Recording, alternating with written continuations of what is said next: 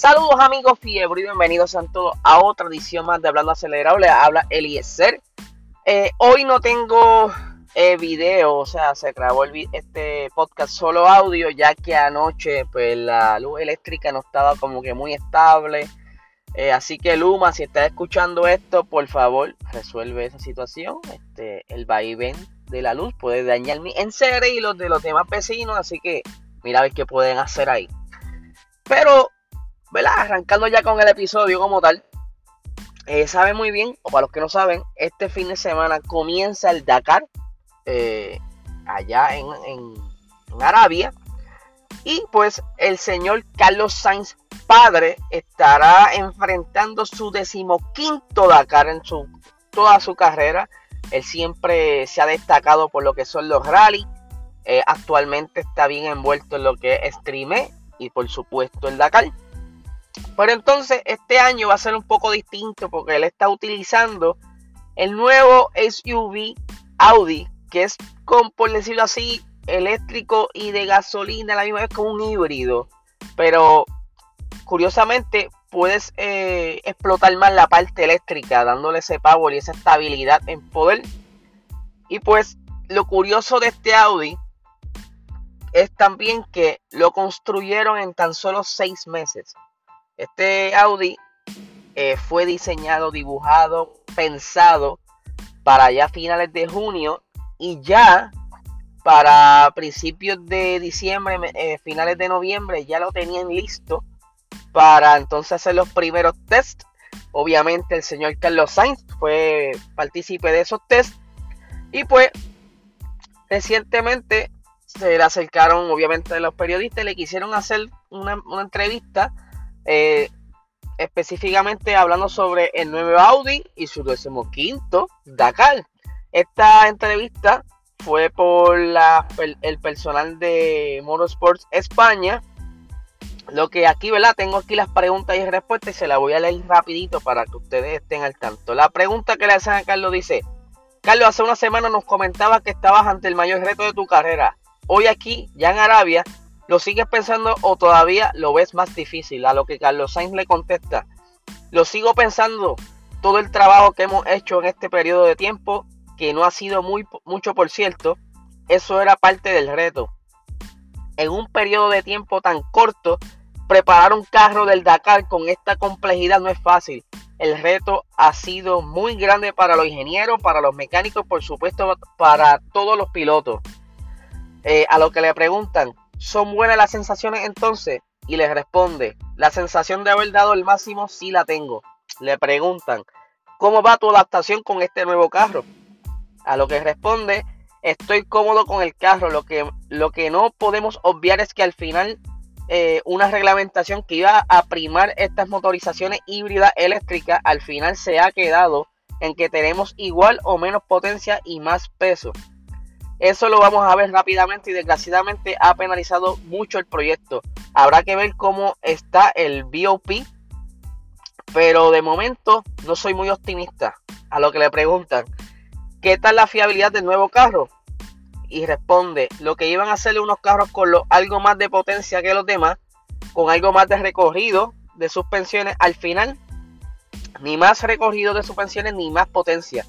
Quizás menos por la forma que tienen la, que tienen de medirla y con 150 eh, kilos más.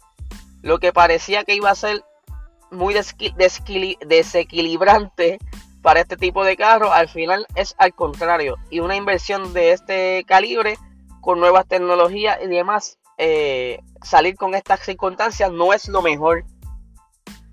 Pero ustedes saben que Carlos Sainz corre los rallies con una mano básicamente y que pues se va más bien a disfrutar este Dakar. Yo creo que él ya, si gana, es eh, un plus, porque yo creo que él más bien lo hace por disfrutar y por ser parte de la historia, porque él tiene sesenta y pico de años, algo así, y de verdad que es algo muy grande de admirar. Así que vamos a estar pendientes eh, durante este fin de semana y el tiempo que estará el Dakar, cubriendo todo esta, eh, este evento, ya que está Cristina Gutiérrez, está por allá Laia Sanz que cambia de, motora a carro, así que va a estar bien interesante. Por supuesto, Sebastián Loeb, vamos a estar bien pendientes de esto, así que no se desconecten y queden sintonizando nuestro podcast y eh, la, noticia que estamos posteando en Instagram. Aquí continuando, ¿verdad? Y esto ya va eh, cercano a lo que está en el título. Y es que están diciendo aquí David Coulthard que Max Verstappen se le logró meter en la mente a Lewis Hamilton. Ustedes saben que en estos tipos de deportes el estado mental es una parte importante de lo que es estar corriendo en pista, una pieza clave para tu desempeño. No tan solo tener el mejor monoplaza, no tan solo tener la destreza, la condición mental eh, es un boost a, estos resultados. Y pues ya lo hemos visto a través de la historia como eh, Michael Schumacher jugaba con la mente de sus oponentes, eh, en los tiempos de Ayrton Senna. Todo esto ha sido bien importante en cuanto a cuando están peleando por un título.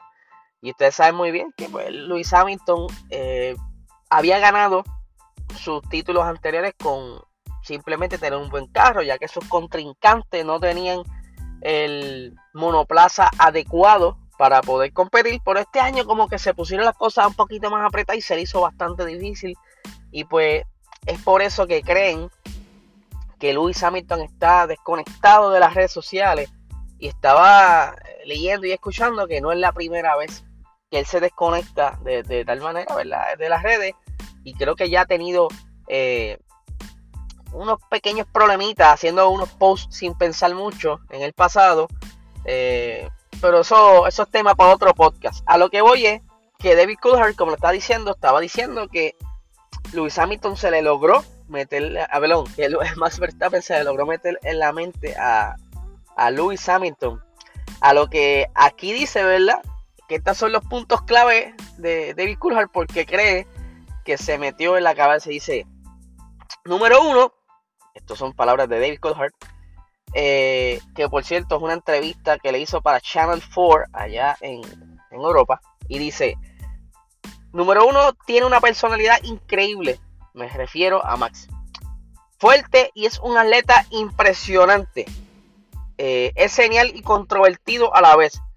Conocemos al menos a alguien más que combine con estas dos cualidades. Quizá Alton Senna o Michael Schumacher. Muy pocas personas logran esto. Debo admitir que Lewis Hamilton ganó una cantidad increíble de títulos y lo hizo limpiamente. Prácticamente en ninguno tuvo grandes problemas, dado el poder eh, de Mercedes y el poder de Lewis. Y creo que Max realmente necesitaba idear algo especial. Yo creo que pensó incluso cuando la puerta esté un poquito entreabierta, me voy por ahí. Eh, obviamente él se refiere cualquier oportunidad, sea en la pista, sea en cualquier ventaja que él pudiera encontrar, se iba a agarrar de esto porque en estas circunstancias donde estaban, por decirlo así, parejos en el campeonato, pues cualquier chispito es bueno para pelear. Y aquí continúo con las palabras de David. Dice, a partir de tener este, ese pensamiento, Luis se vio obligado a abrir más la puerta cada vez que le veía acercarse por detrás de él. Todo esto le permitió a Max influir psicológicamente en Lewis. Consiguió meterse en su cabeza. Max ha tenido que luchar desde que llegó a la Fórmula 1. Incluso se saltó casi todos los pasos que hay que dar antes de llegar a las categorías junior. No le tiene miedo a nadie. Simplemente él no conoce ese tipo de emoción cuando está en la pista. Y eso es lo más que eh, me impresiona de él. Siempre encuentra un espacio libre y se tira en cualquier hueco sin dudar. Ahora en, esta, en estas palabras sí se refiere en pista. Cuando yo mismo estaba en la carrera, siempre me planteaba si debía, debía, debía arriesgarme o no. Max Verstappen actúa de una manera muy diferente, lo que lo hace destacar entre todos los pilotos. Ustedes saben que Max eh, siempre le ha gustado jugar eh, agresivo y es como que no, no, no lo piensa dos veces, si ve ese espacio, se zumba. Lo hemos visto varias veces en, esta temporada que quizás le costó en uno que otra penalización, o devolver la posición, pero él prefiere quizás pedir perdón que pedir permiso y se zumba. Parte de lo que es el deporte, esto es así, esto es lo nítido de esto. Siguiendo, ¿verdad? Aquí para la última noticia del día. Ustedes saben también que durante toda esta temporada, eh, Red Bull estuvo quizás cuestionando la, la, la legalidad del Mercedes. Tanto así que hubieron protestas, no tan solo eso, también Mercedes hizo su parte, eh, estaba en un momento dado alegando sobre los alerones flexibles, eso fue para los tiempos de donde estuvieron en España, que fue donde más destacó esta noticia, y pues obviamente más adelante que si la también estuvieron Red Bull acusando a, Mercedes de tener también un estilo de alerón flexible. Se le cuestionó el motor, el enfriamiento. Por entonces, luego de acabada la temporada, quizás de par de cerveza, unos buenos sueños, descansar, relax la mente. Helmut Marco dice: Verá, mano, yo creo que ese carro de verdad estaba bastante legal. No, simplemente ellos como que encontraron la manera de sacar lo mejor de cada componente de su carro. Eh, y pues recientemente eh, le entrevistan allá en motorsport.com y dice, por aquí tengo, ok. La forma en que Hamilton nos pasó volando fue una situación única. Esto se refiere en el momento en que estuvieron corriendo en Brasil, donde Lewis Hamilton utilizó ese motor nuevo y pues era súper rápido. Y a esto es lo que vamos aquí específicamente a hablar. Todas las mediciones de velocidad máxima volvieron, eh, ok. Todas las velocidades, mediciones de velocidad máxima volvieron a estar dentro de los límites después. O sea, solamente durante el Gran Premio de Brasil estaban como que por encima, estaban demasiado de rápido. A lo que esto llevó la conclusión entonces de que en allá en Sao Paulo, en Interlago, ese motor estuvo en su punto óptimo en todas las en todas las áreas. Quiere decir que encontraron o pensaron o analizaron o, todo lo que ellos tuvieron la data en las manos, pues fue justo lo que necesitaban para llevar a setear ese motor ahí casi casi a la perfección. Entonces, sigo por aquí la lectura de Helmut. Dice, todo encajó perfectamente en ese motor. Eso también lo sabemos.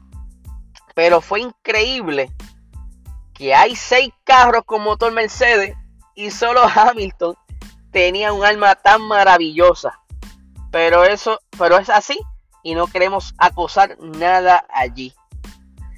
Yo creo, obviamente, Mercedes sí le vende a, otras escuderías, pero hello, tú le estás dando un motor, pues, tú, ¿verdad? Mercedes, pero el mío, si yo tengo los chavos, la ingeniería, los recursos, yo puedo jugar una carta y mejorar lo que yo tengo, porque tampoco te voy a dar todo lo mejor a ti. Yo te doy mi estándar. El mío yo lo customizo. Eso es lo que yo creo que pasó ahí. Obviamente, cuando vieron que Red Bull no se les despegaba en ventaja, o sea, no, no, no podían darle una buena batalla durante la temporada, pues los pone a pensar más aún y lo lleva a, esos extremos donde tienen que maximizar cada parte o cada componente o cada pensamiento exprimirlo y es por eso que en esa carrera ese motor nuevo vino con bastante tiempo invertido lo que les le funcionó. O sea, luego lo guardaron y lo sacaron nuevamente en el round final. Y estaba casi igual de rápido. O sea, no estaba igual de rápido que en Sao Paulo, pero ahí fue que también Mercedes, eh, perdón, Red Bull tenía eh, un motor bastante desgastado y ahí se hizo más la diferencia. Pero si hubiesen estado ambos motores eh, nuevos, yo creo que hubieran dado la batalla carro a carro durante toda la carrera, porque ya el motor en ese entonces había perdido por haber sido ah, eh, empujado a los extremos en Sao Paulo. Pero bueno, eso vamos a ver ahora qué lección de aprendizaje le trajo a ambas escuderías y van entonces a aplicarlo para la siguiente temporada, algo que tienen a todos pensando en sus casas, que están locos porque comience la temporada. Eh, pero sé que va a ser otra temporada con mucha emoción, con mucha eh, controversia. Obviamente van a estar quizás con las alegaciones de que fulano está haciendo trampa porque encontró una parte de gris en, el, en el reglamento. Eso lo vamos a ver también por ahí. Así que nada, gente, que tengan un excelente día.